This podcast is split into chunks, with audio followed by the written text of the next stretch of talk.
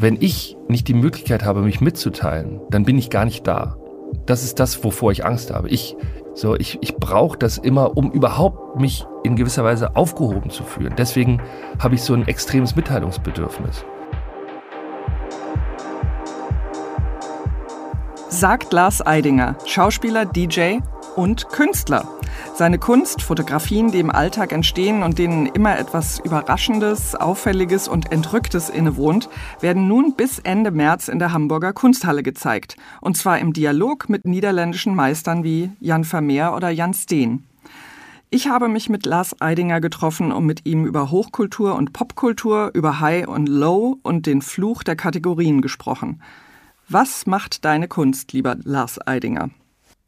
Ja, das wäre jetzt auch meine erste Frage gewesen, inwieweit der Schauspieler oder der DJ kein Künstler ist. Also, weil das wird immer so ganz selbstverständlich getrennt. Ich würde jetzt mal behaupten, aber da gehe ich natürlich extrem von mir aus, dass KünstlerInnen, also oder ich, gar nicht in diesen Kategorien denken. Also ich denke überhaupt nicht. Ich habe nichts von dem, was ich mache, habe ich mit dem Anspruch gemacht, dass es Kunst sein soll.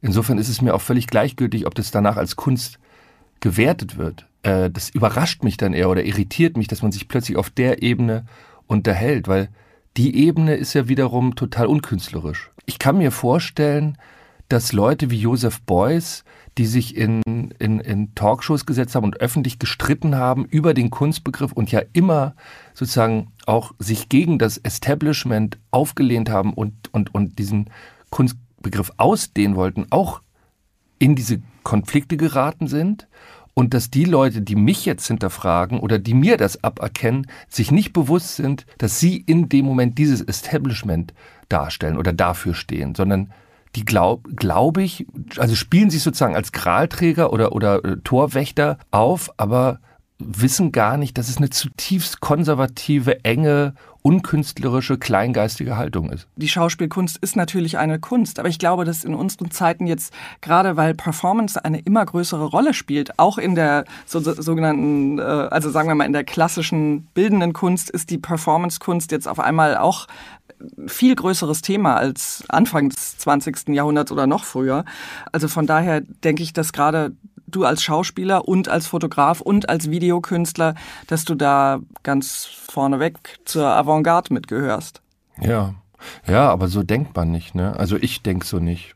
Ich, ich finde es auch in der Hinsicht natürlich tatsächlich schwierig, überhaupt in diese Kategorien eingeteilt zu werden, weil ich, weil ich merke, dass es mich einschränkt in meinem Ausdruck. Wir sprechen ja jetzt ein bisschen darüber. Zum Beispiel die Tatsache, dass es schon Leute gibt, die sagen, warum muss denn der jetzt auch noch Platten auflegen, der Schauspieler? Ja, ich, dazu kann ich nur sagen, ich bin seit, seit ich zwölf Jahre alt bin, bin ich der DJ. Du kannst wirklich alle meine Kommilitonen fragen. Du kannst Nina Hoss fragen, Marc Waschke, André Schimanski, alle, die mit mir auf der Schauspielschule in einem Jahrgang waren. Ich war immer der DJ. Auf jeder Schauspielschulparty. Das ist, das ist 25 Jahre her. Da war ich noch gar kein Schauspieler. Und was die Leute auch vergessen, die Kultur des Auflegens oder die Idee, der Impuls aufzulegen, der kommt daher, so war es zumindest bei mir, dass man, wenn man zu Hause eine Party macht bei seinen Eltern, dann ist der DJ der, der irgendwo hinten in der Ecke auf dem Boden kauert vor der Anlage der Eltern und die Musik auswählt, während die anderen auf der Tanzfläche knutschen oder tanzen. Ja, also das war der, der eigentlich nicht dabei war bei der Party. Äh, heute ist er nach David Getter sozusagen der Typ, der vorne steht, aber der wollte ich nie sein oder das war jetzt kein Motiv oder kein Antrieb, das zu machen, sondern die Leidenschaft für Musik war der Antrieb und das zu teilen und seine Musik zu teilen und wahrscheinlich einen Einfluss auf Atmosphäre zu haben und auf Stimmung. Ja, ich hatte mal ein ganz wichtiges Erlebnis mit einer Inszenierung von Romeo Castellucci der einen Hund inszeniert hat, den hat er auf eine Bühne gesetzt, auf eine weiße Bühne, die wie ein White Cube. Der Hund war schwarz und hin, hinter dem Hund äh, gab es eine Projektion, auf der stand zu lesen, dieser Hund ist blind. Und dann hat man zehn Minuten diesen Hund angeguckt, was ja wirklich eine lange Zeit ist. Und dieser Hund fing an, auf alles zu reagieren und alles zu hören. Und die Zuschauer haben diese Geräusche, die der Hund wahrzunehmen schien, plötzlich auch gehört. Und da, das ist eine ganz simple Versuchsanordnung, aber mir wurde klar, inwieweit ich als Performer oder jemand, der vorne steht, auf der Bühne steht, Wahrnehmung im Publikum verändern und beeinflussen kann. Und im Grunde ist das das, was, was einen fasziniert, wenn man, wenn man DJ ist, dass man, dass man letztendlich auch durch so eine Geste, wie ich springe auf den Tisch und ziehe meine Hose runter, dem Publikum das Gefühl vermittelt, ähm, wir können heute über Grenzen gehen und äh, uns gehen lassen und, und ausschweifend sein. So, das, das war eigentlich eher der Impuls. Nicht, dass ich mich, im Gegenteil, ich wollte mich sozusagen nicht über eine vordergründige Provo Provokation vom Publikum distanzieren, äh, sondern ich wollte sie verführen, den Schritt mitzugehen. Und das funktioniert auch oft. Ich habe es dann vielleicht in dem Moment auf der falschen Veranstaltung gemacht, weil ich da in der spanischen Botschaft anlässlich der Berlinale aufgelegt habe und halt nicht damit gerechnet habe, dass da noch Fotografen sind, weil die waren eigentlich schon weg offiziell und dann war das Bild am nächsten Tag äh, auf der Titelseite der äh, BZ und da habe ich mich schon erschrocken. Also da dachte ich so, um, ah, das war jetzt ungut und es versteht auch keiner. Dann, wenn da nur dieses Bild übrig bleibt, dann löst es ja eher Irritation und Unverständnis aus oder stellt sich als vordergründige Provokation dar. Vorhin habe ich so das Gefühl gehabt, dass du so mit Anfeindungen zu tun hast. Überhaupt, dass du als DJ arbeitest auch? Ja, generell jemand, der sich angreifbar macht, dadurch, dass er seinen Beruf öffentlich ausübt und ihn mit anderen teilt und sich auch äh, disponiert, so wie ich das mache, lebt natürlich mit Anfeindungen, klar. Also, und das ist, das ist so ein bisschen die Essenz, würde ich sagen, des Künstlerseins. In der Hinsicht, dass es sich aus meiner Sicht verbietet, sich unabhängig zu machen vom Publikum. Es geht immer um ein Miteinander und deswegen ist der Begriff, der auch zu Unrecht ne negativ konnotiert ist, aber im Deutschen so treffend Unterhaltung, weil es um Kommunikation und Austausch geht und weil es nichts Einseitiges ist. Auch bei einer Unterhaltung kann ich mich, wenn ich wirklich jemanden unterhalten will, nicht unabhängig vom Gegenüber machen. Also das kennen wir alle Leute, die monologisieren. Das ist aber uninteressant. Und das kränkt mich dann doch immer, ja, wenn dann Anfeindungen kommen. Und das hat genau den Grund, dass es mir halt nicht egal ist. Es ist mir halt alles andere als egal, was die Leute über mich denken. Wo es halt interessant wird, ist, wie schafft man es, die Leute für sich einzunehmen? Schafft man es über was vordergründig Gefälliges? Weil das wäre sozusagen, finde ich, die Gefahr. Wenn man jetzt sagt, oder klingt ein bisschen danach, wenn man sagt, ich will, dass, dass den Leuten gefällt, was ich mache. Und ich würde immer behaupten, meine Kunst oder das, was ich mache, ist nicht gefällig, weil es immer auch versucht, Grenzen zu sprengen oder über gewisse Widerstände sich hinwegzusetzen. Und da habe ich einfach für mich gemerkt, es bringt mich weiter, wenn ich das öffentlich mache. Und ähm, wenn ich es schaffe, das Publikum zu verführen, diese Schritte mitzugehen, dann bringt es das Publikum auch weiter.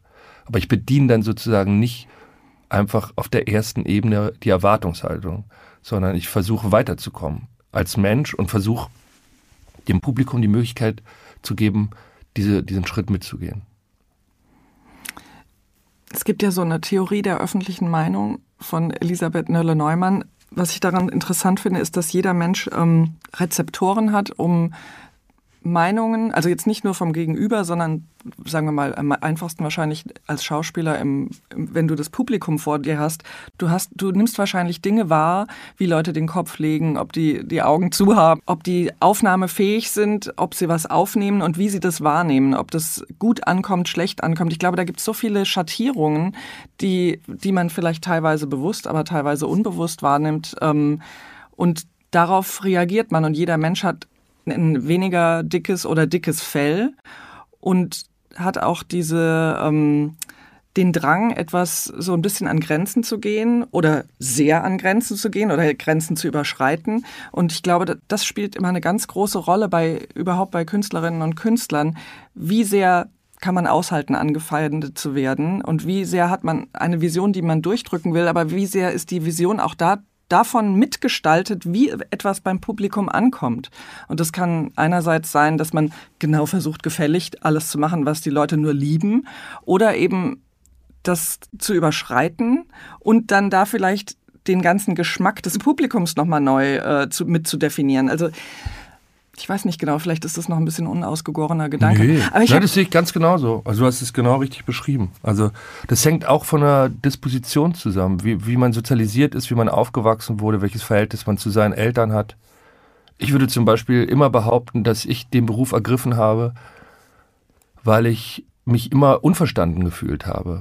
Und das ist auch bis heute was, was mich sofort irritiert und wo ich wahnsinnig verloren bin, wenn das Gegenüber mir keine Aufmerksamkeit schenkt oder wenn es Gegenüber mir nicht folgen kann oder nicht folgen will oder sich mir verweigert. Also das fängt ja schon im Zweiergespräch an und das kann man genau wie du sagst potenzieren und ich meine darüber eine Begabung entwickelt zu haben, die fast so in gewisser Weise eine Hyperbegabung ist, dass man, dass ich der Meinung bin, ich kann dir in einem Raum mit 500 Leuten sagen, wie die Stimmungslage ist. Ich kann dir wahrscheinlich sogar bei jedem Einzelnen im Raum sagen, wie der das findet, was ich gerade mache und ob er mir zuhört oder nicht.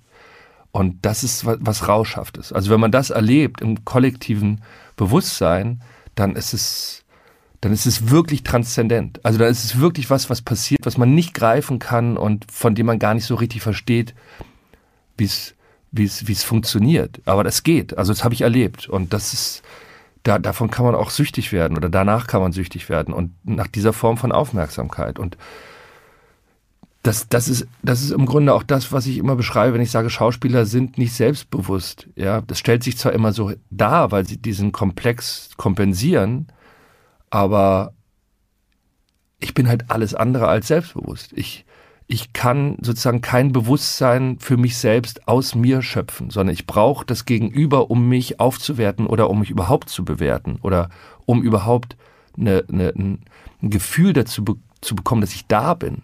Da fängt es ja schon mal an. Also der Begriff Präsenz beschreibt ja genau das oder das Phänomen Präsenz. Mir wurde immer auf der Schauspielschule gesagt, Präsenz ist was, das hat man in die Wiege gelegt bekommen, darauf hat man auch keinen Einfluss.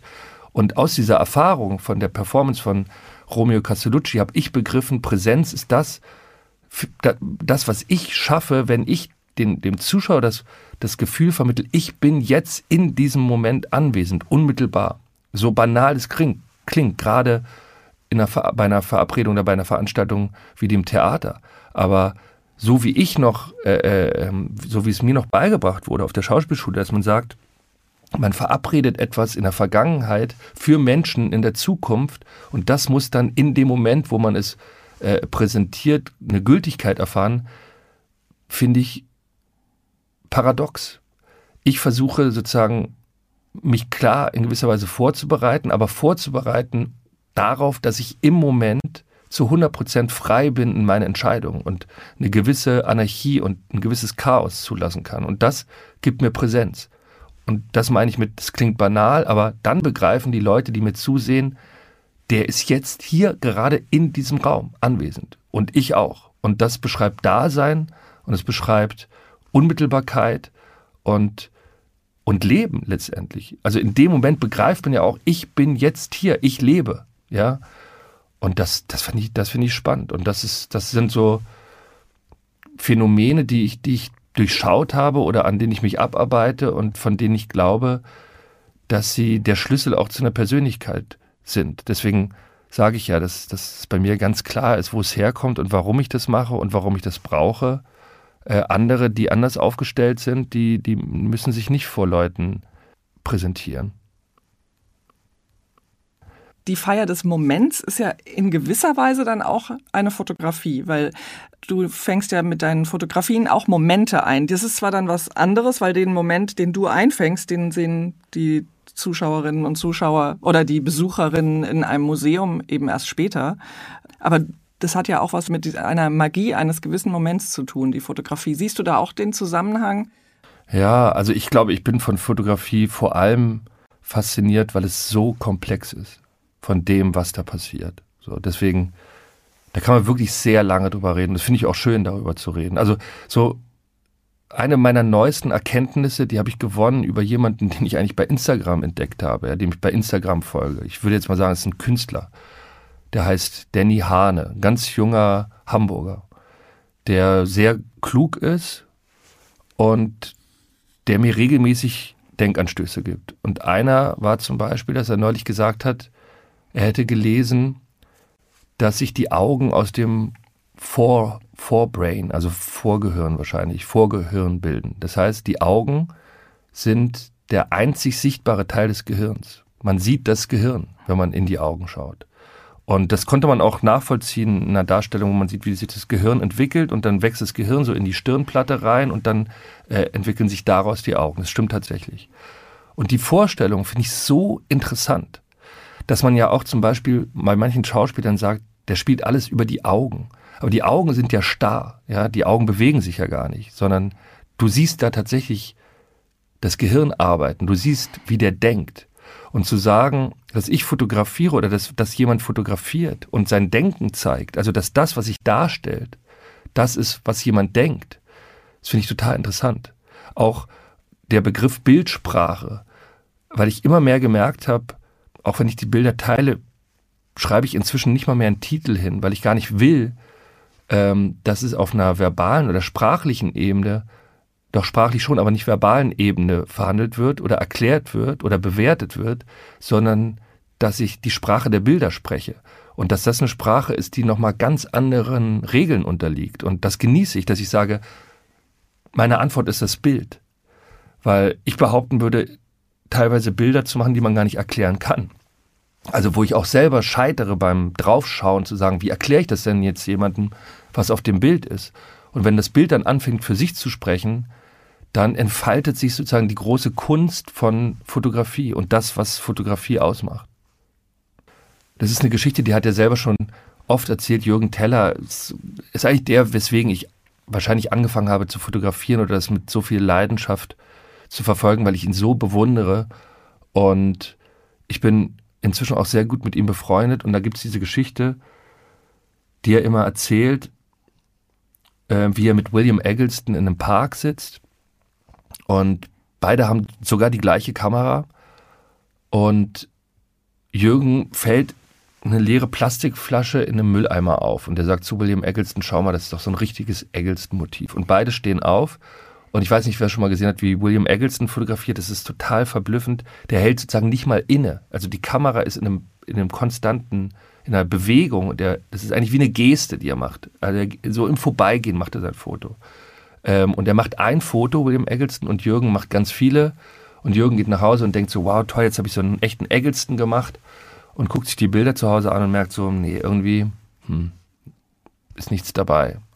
Und ein Jahr später geht er auf die nächste Ausstellung von William Eggleston und das ist das Bild in der Ausstellung, riesengroß aufgezogen. Und das erzählt so viel über Fotografie, dass es mit einem persönlichen Blick zu tun hat. Dass es, da stehen zwei Fotografen am gleichen Tag in der gleichen Lichtsituation mit der gleichen Kamera vor dem gleichen Motiv und es ist einmal, das sind, das sind zwei völlig andere Bilder.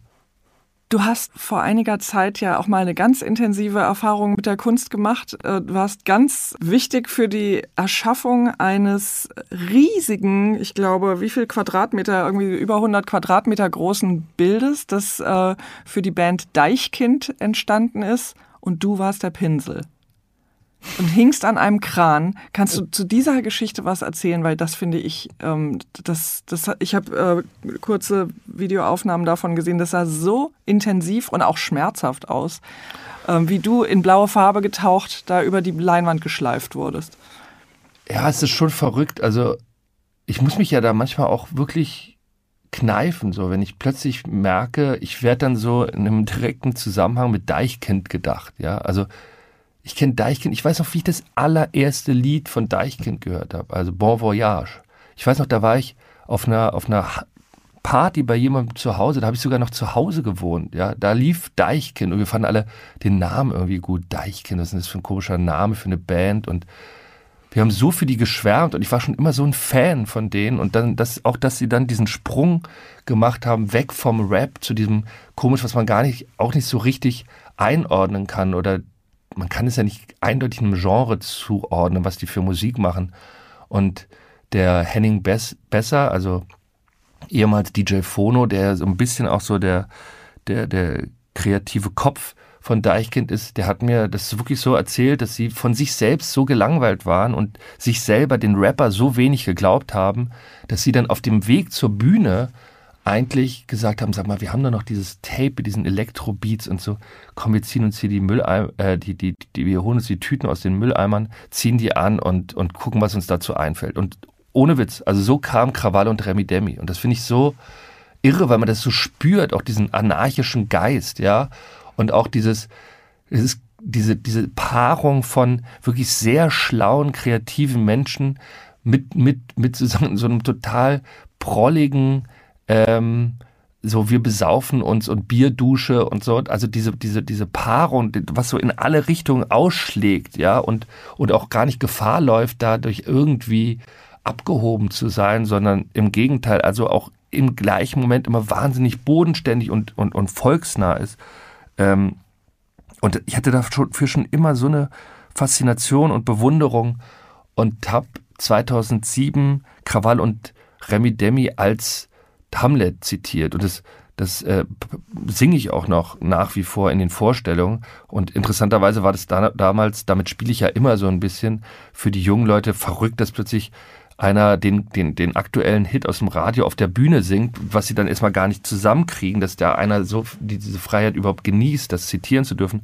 Mittlerweile kennen natürlich die Jüngeren gar nicht mehr Krawalle und Remi Demi.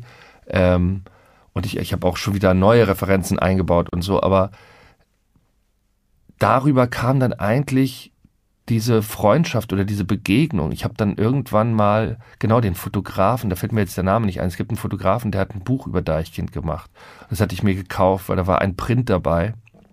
Den habe ich auch noch zu Hause. So eine, so eine äh, Fahne liegt da auf dem Boden nach dem Konzert.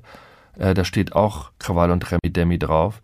Und über diesen Fotografen habe ich dann Deichkind mal zur Vorstellung eingeladen äh, mit anschließender Autistik Disco. Meistens habe ich die Autistic Disco ja in der Schaubühne nach einer Vorstellung gefeiert. Das heißt, ich habe Hamlet gespielt und danach noch aufgelegt und da war dann der Philipp von Deichkind da. Und das war so das, die erste Begegnung. Dann habe ich den Henning Besser bei einer Galerieeröffnung, bei der ich aufgelegt habe, in Hamburg kennengelernt. Und dann kannten wir uns und dann kam irgendwann die Idee, dass ich bei dem, in dem Video ähm, richtig gutes Zeug mitspiele. Und allein das war schon so skurril, weil ich war, ich habe gerade gedreht in Montreux und dann haben sie mir dieses Stück vorgeschickt äh, und haben immer gesagt so, du musst aber diesen Text auch nicht auswendig können und so. Wir, wir, wir drehen ja den ganzen Tag, irgendwann kriegst du den dann schon hin und so. Weil ich dachte, ich müsste jetzt da Strophe für Strophe auswendig lernen, um das auch performen zu können. Und dann kam ich an und es war 8 Uhr morgens in Hamburg im Alsterhaus, haben wir diesen, dieses Video gedreht und dann war es doch so, jeder durfte einmal so alle Strophen, alle Texte so in die Kamera rappen. Ich konnte das halt gar nicht. Ich war auch nicht darauf vorbereitet.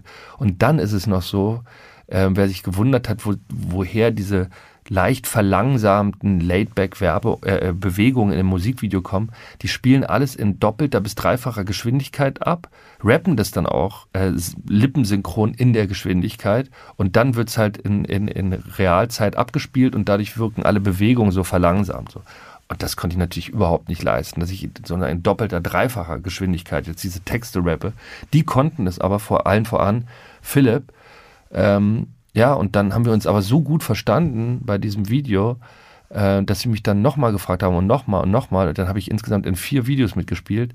Und die letzte Idee war halt von Henning Besser, äh, wir würden dich gern als menschlichen Pinsel benutzen und damit ein Bild malen, was an die Erschaffung Adams heißt es, ne? Die Erschaffung Adams erinnert. Also in dem Fall die Erschaffung Lars. ähm, und dann haben wir uns getroffen in einer riesigen Halle in Hamburg, die die eigens dafür angemietet haben. Und die hatten das im Grunde schon alles präpariert. Und da war ich auch so beeindruckt, weil ich dachte, wenn man so eine Idee hat, heißt ja noch lange nicht, dass es umsetzbar ist und dass es auch ein gutes Video wird oder, aber die wissen dann halt, wen sie fragen müssen und wer ihnen dabei hilft und wie sie das umsetzen können. Und da war ein riesiger Bottich Farbe, blauer Farbe, Kindermalfarbe. Und dann hieß es, ja, wir ziehen dich mit einem Kran unter die Decke der Halle, lassen dich in diesem Bottich und malen dann mit deinem Körper das Bild. Und ja, dann gab es so die ersten Sicherheitsbedenken, dass ich dachte, also die erste Frage war, willst du es nackt machen? Ich habe gesagt, nee, ich will es eigentlich nicht nackt machen, weil es bestimmt nicht vorteilhaft aussieht, wenn ich hänge. Ähm, über Kopf und dann haben wir es probiert, erst mit Unterhose, dann haben wir gemerkt, man denkt viel mehr über die Unterhose nach und man will auch, dass es so ein bisschen an diese Aktionsmalerei der 70er und sowas befreit. Das hat Wir gemerkt, nee, die Unterhose ist irgendwie klemmig, ziehe sie aus oder habe ich die ausgezogen. Und dann habe ich gedacht, wenn ich da in den Bottich getaucht werde und die schaffen es jetzt nicht, mich wieder rauszuziehen, ich kann mich da aus eigener Kraft gar nicht befreien. Ich ertrinke dann im Grunde in dieser blauen Farbe. Und da musste ich mich schon sehr überwinden. Und wir haben es dann mehrmals trocken probiert, damit ich so Vertrauen fasse in die Installation. Und hat aber dann auch funktioniert und war dann wahnsinnig beeindruckend. Also ich weiß noch, wie wir wirklich am Ende des Tages alle dastanden und der Henning besser als mir gesagt, das war das Schönste, was er je gesehen hat in seinem Leben. Also war irgendwie magisch, war wirklich magisch und mit den Schmerzen hast du völlig recht, weil erstens war jemand da, der gesagt hat, wie lange ich überhaupt über Kopf hängen darf, bevor ich ohnmächtig werde und dass ich danach immer einen Moment brauche und man nicht sofort aufstehen darf, weil sich natürlich so der ganze Blutkreislauf umkehrt und so oder man oder einem zumindest das Blut in den Kopf läuft.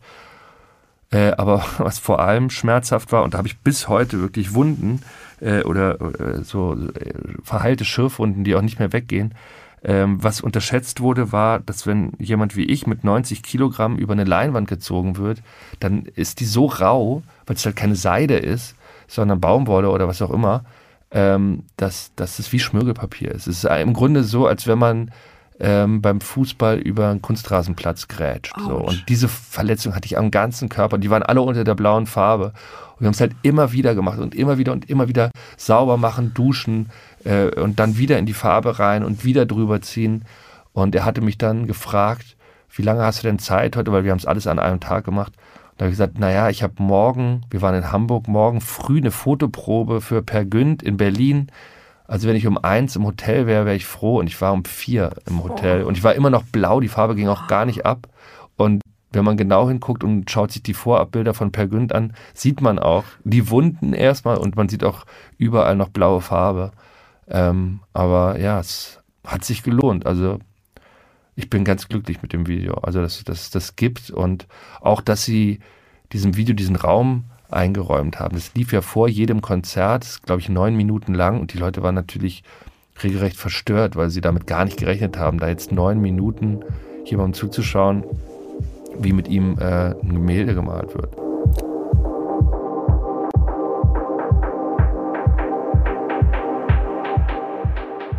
Aber jetzt bist du ja mit deinen Fotografien und Videoarbeiten in der Hamburger Kunsthalle ausgestellt, zusammen mit alten Meistern. Kannst du ein bisschen zu der Ausstellung sagen? Die geht bis März und da prallen ja wirklich zwei ganz unterschiedliche Epochen aufeinander. Das heute, der Moment und Kunst aus dem 17. Jahrhundert.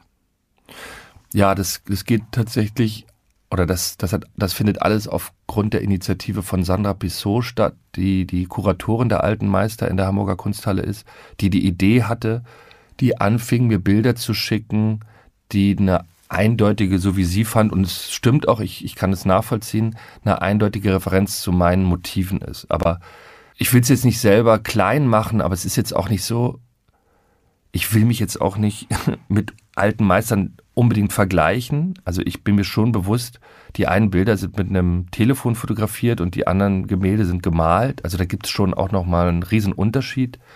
Es ist nur interessant, dass die Sujets ähnliche sind, dass es auch bei den alten Meistern, das finde ich fast überraschender, Momentaufnahmen gibt, teilweise schnappschussartige Gemälde, wo man ja denkt, wie funktioniert das denn? Also es hat mich schon immer äh, fasziniert, wenn man wenn man wenn Eremitage steht und man sieht, wie ein Schiff untergeht auf offenem Meer und man weiß, aber das wurde zu einer Zeit gemalt, wo nicht mal einer äh, eine Skizze machen konnte oder na, gut eine Skizze vielleicht doch, aber er konnte kein Foto machen, wo er sagt, das male ich dann später ab oder teilweise das sieht man ja auch, das ist ja auch so toll so bei auf, äh, was weiß ich, Darstellen des Paradieses oder so, wo dann Tiere so komisch gemalt sind, so wie man es vielleicht erzählt bekommen hat. Also wie sieht ein Löwe wohl aus? So.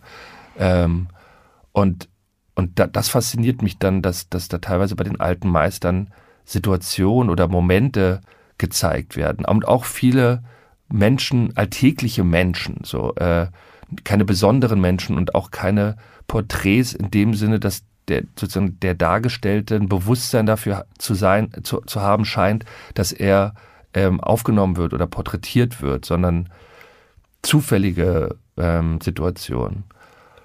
Und ja, so fotografiere ich halt auch. Also meine Bilder sind nie inszeniert, sondern es sind immer Sachen, die es genau so gibt, die sich mir so darstellen und die ich auch nicht beeinflusse. Und teilweise, das liegt aber vielleicht auch an der Begabung, an einem Sinn für Ästhetik. So was die Positionierung angeht, gibt es da große Ähnlichkeiten. Also von wo man jemanden fotografiert, wie man zu dem steht, also einfach so eine, so eine Positionierung oder eine Aufteilung, Bildaufteilung. Und dann glaube ich ganz klar, dass die Sujets natürlich bei einem alten Meister immer immanente menschliche Konflikte zeigen. Also Konflikte, die wir nicht überwinden können, die, die, die eine Gültigkeit haben, eine immerwährende Gültigkeit, die den Menschen immer begleiten werden, wie, wie ein Klassiker im Theater. Der Klassiker heißt, weil es immanente, nicht zu überwindende Konflikte sind, weil man nie an den Punkt kommen wird, die Menschheit wird nicht an den Punkt kommen, wo sie sagen, aha, den Konflikt von Othello haben wir überwunden oder den Konflikt von Hamlet haben wir überwunden. Und das ist, das entbehrt nicht in einer gewissen Tragik, so, weil man sich natürlich wünschte, man könnte diese Konflikte lösen.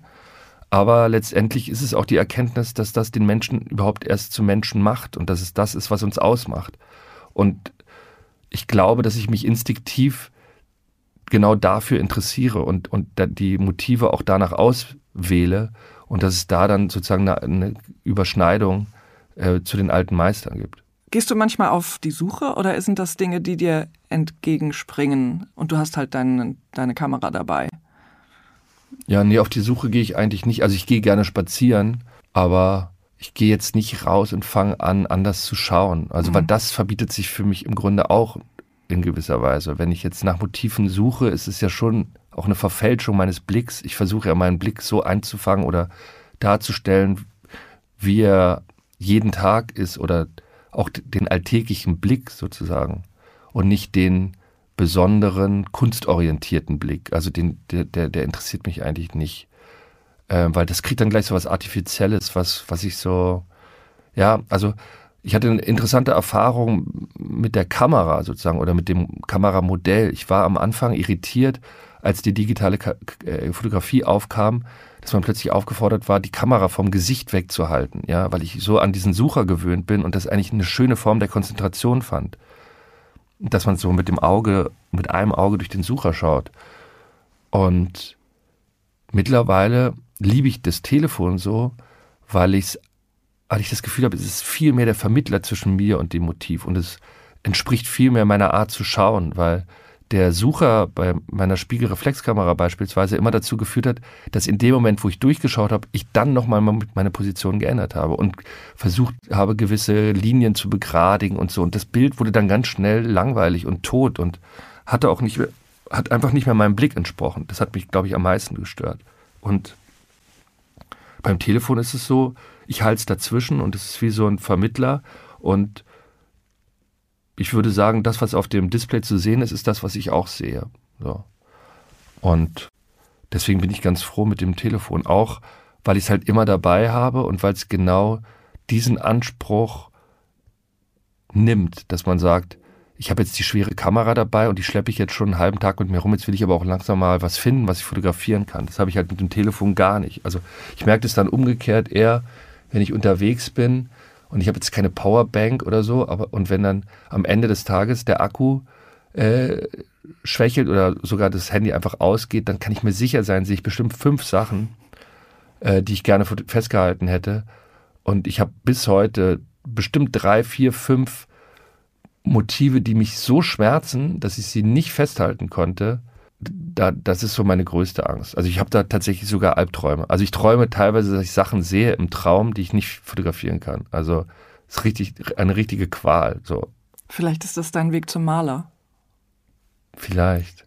Dann ist es wie mit dem untergehenden Schiff. Du hast es vor Augen.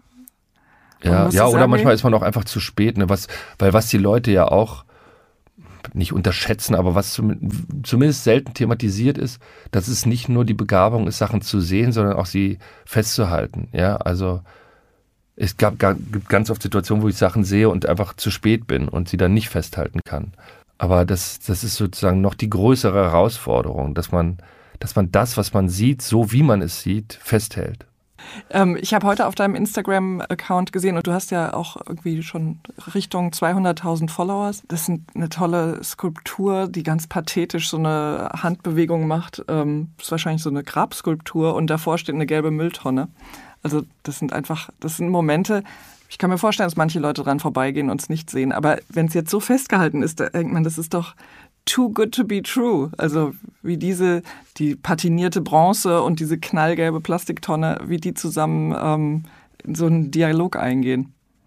Ja, nee, absolut. Also ich bin auch immer beeindruckt sozusagen von der Perfektion des Unperfekten oder von der, von der Brillanz der Zufälligkeit.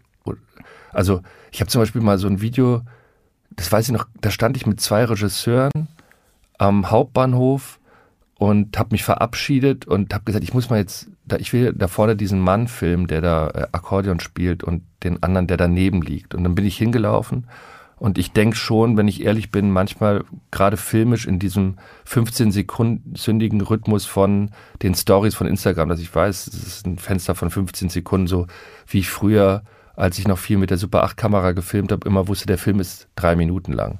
So weiß ich, dass 15 Minuten ist irgendwie eine Einheit, 15 Sekunden ist eine Einheit. Und dann bin ich hingegangen, habe die Kamera, hab, hab die Kamera ausgelöst und in diesen 15 Sekunden, da, da, da sitzt jemand, spielt Akkordeon, daneben liegt jemand auf dem Boden und bewegt sich zu der Musik. Und in diesen 15 Sekunden kommt eine Dame vorbei, lässt im Vorbeigehen eine Brötchentüte auf den, der da liegt, fallen äh, und geht aus dem Bild und er zieht gerade noch an seiner Zigarette, guckt auf die Brötchentüte, versteht erstmal, was gerade passiert ist, nimmt die Brötchentüte und pfeffert die der Frau hinterher und zieht wieder an der Zigarette und es geht weiter. Und es ist in sich geschlossen, hat es die perfekte Dramaturgie. Also ich wünsch, ich frage mich dann mal, wie lange würde man brauchen, den Moment so zu inszenieren? Und das ist, das ist verblüffend. Dass der Moment mit so einer, mit so einer, also dass die Dramaturgie der Zufälligkeit eine, eine nahezu nicht nachzuinszenierende Perfektion hat. Also, und deswegen interessiert mich, glaube ich, dieser Zufall oder dieses Schicksalhafte auch so oder so um so vieles mehr als das, was ich, ich könnte mit einem Bild, was ich inszeniere, überhaupt nichts anfangen. Also es würde mich überhaupt nicht interessieren. Ähm, und das ist aber auch eine, eine, eine persönliche Disposition, würde ich sagen. Ich, es ist eher ein Defizit, was ich habe, dass ich sozusagen mit dem eigenen Schwierigkeiten habe. Ich, ich habe, ähm, und meine Tochter hat es kurioserweise neulich auch beschrieben, die ist 15 und die scheint es übernommen zu haben, obwohl die mich da eigentlich noch nicht so häufig bei beobachtet hat, hat und ich ihr das auch nicht vorgelebt habe, weil ich gewisse Sachen natürlich auch überwinden will oder will, dass sie die nicht auch so macht wie ich.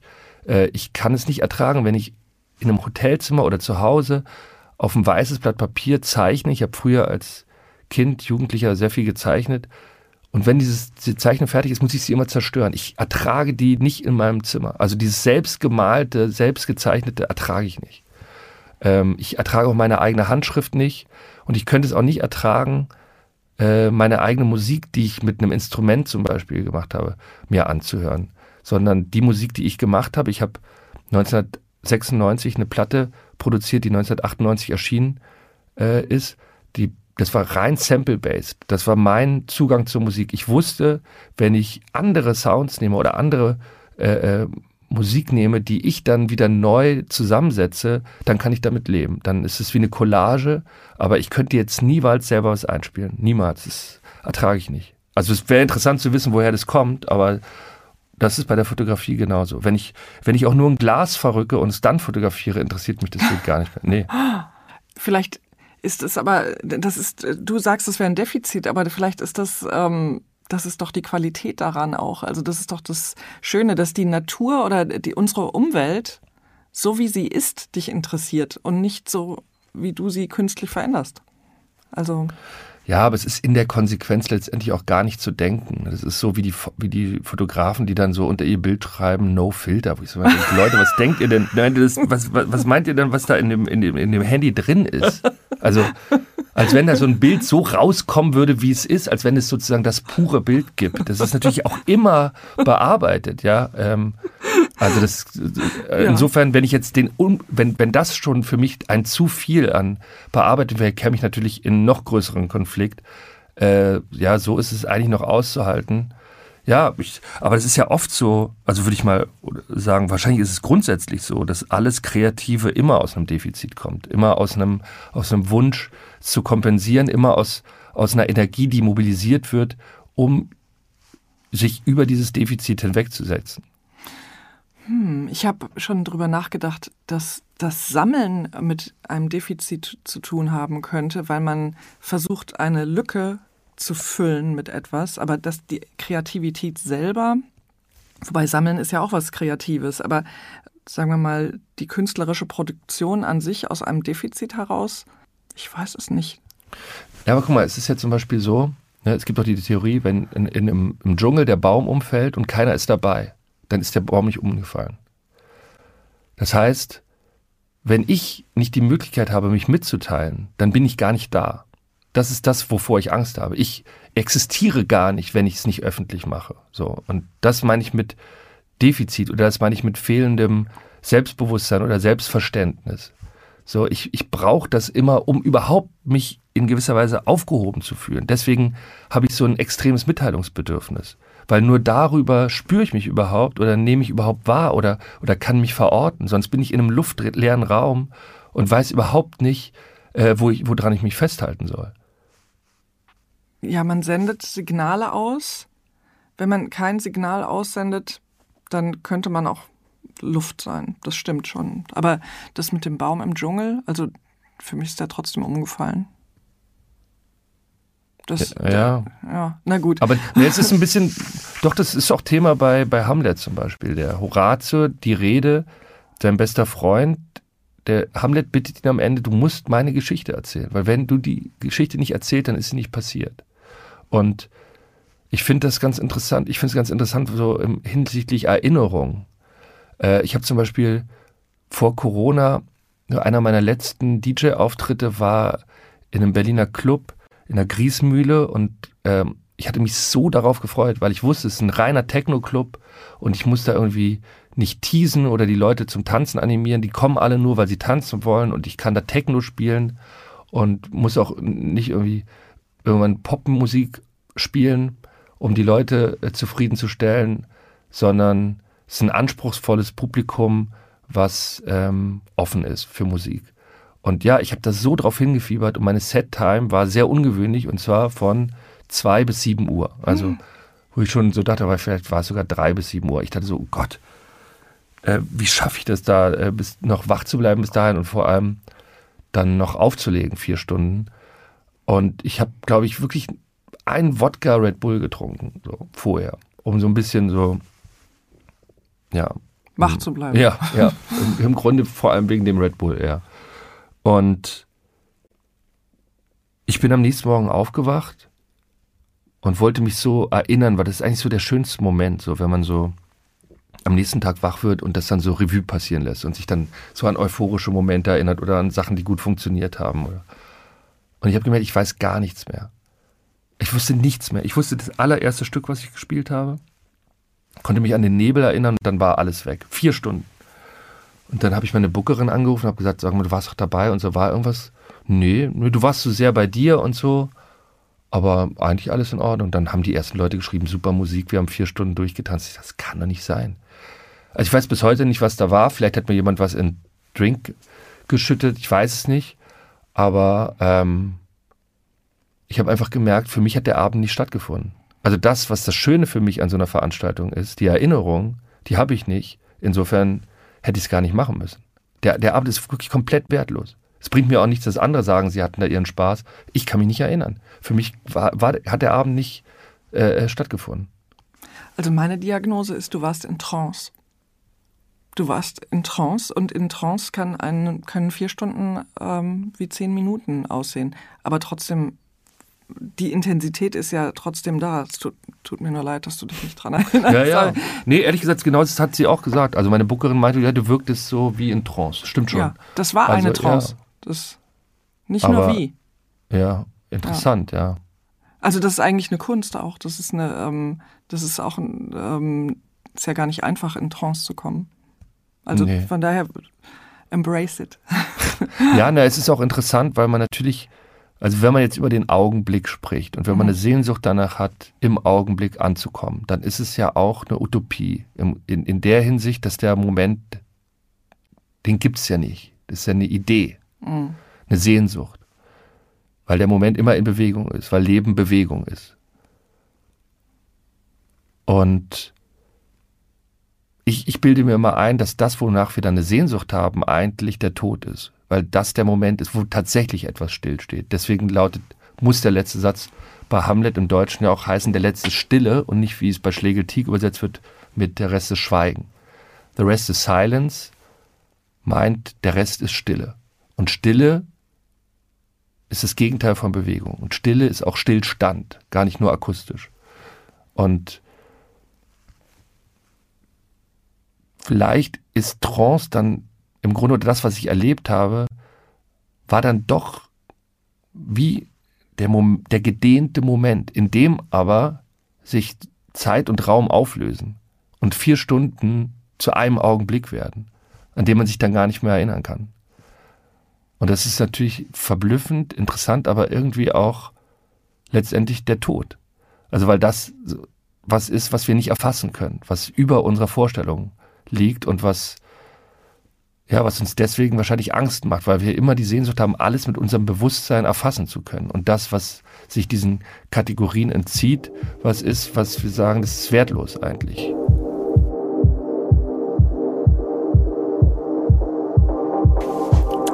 Wenn du eine Zeitreise machen könntest, wohin und zu welcher Zeit würdest du reisen?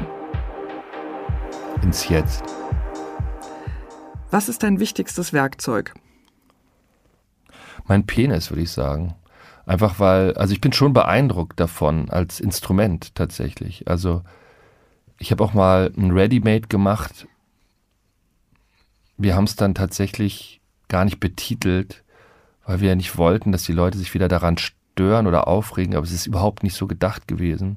Ich habe das jetzt nur gesagt, gar nicht, weil ich irgendwie so ein Fable für Nacktheit habe oder im Gegenteil, sondern weil ich es tatsächlich interessant finde, dass ich finde, dass es das Persönlichste ist, was man sozusagen dadurch ähm, schaffen kann als Mensch.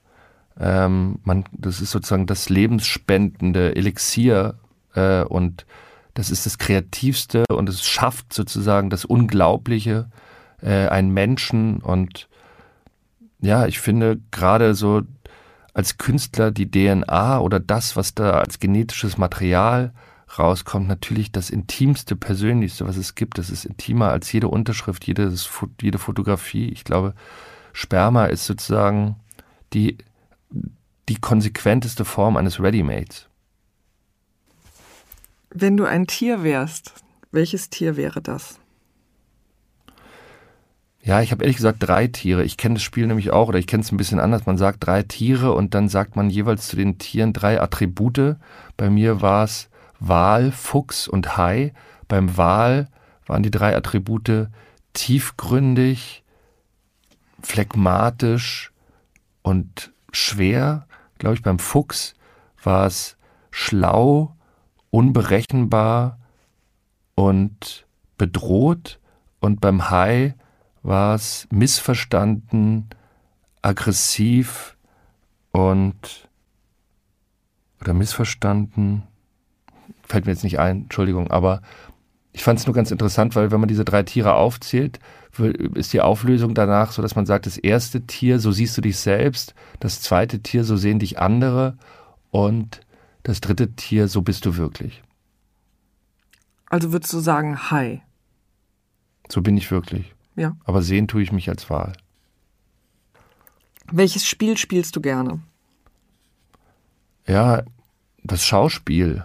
Also ich bin wirklich ein, ein flammender Verfechter des spielerischen Moments. Ich, ich sehe meinen ganzen Beruf auch so, also den Beruf des Schauspielers. Ich verstehe bis heute nicht, was mit der konsequenten Form des Method Acting gemeint sein soll, weil ich immer den Anspruch habe, in jedem Moment auch zu zeigen, dass ich zeige, also im Brechtschen Sinne und nie was anderes werde. Also ich, ich bin nicht, Sozusagen, manchmal wird es ja sogar als Kompliment bemüht, dass man sagt, er ist, er spielt nicht, er ist. Also ich will in jedem Moment spielen. Ich, ich finde es viel interessanter.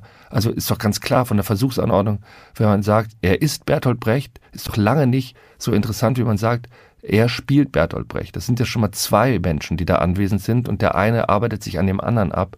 Ähm, das finde ich, das ist die Besonderheit von Schauspielerei. Was ist deine Lieblingsfarbe? Blau. Einflussreichste Gemälde, äh, das, das monochrome Blau von Yves Klein. Und es ist auch wirklich die erste Farbe, die mir immer einfällt, wenn ich an Lieblingsfarbe denke. Einfach weil ich über dieses Bild so viel verstanden habe, so viel auch, was ich mir nutzbar machen kann in allen anderen Berufen. Also einfach die Behauptung, dass man sagt, die Form schränkt einen ein, die Linie schränkt einen ein, die reine Farbe ist eigentlich das freiste, anarchischste, was man, was man denken kann. Und ich möchte im Grunde so spielen äh, wie monochromes Blau. Hast du einen wiederkehrenden Traum?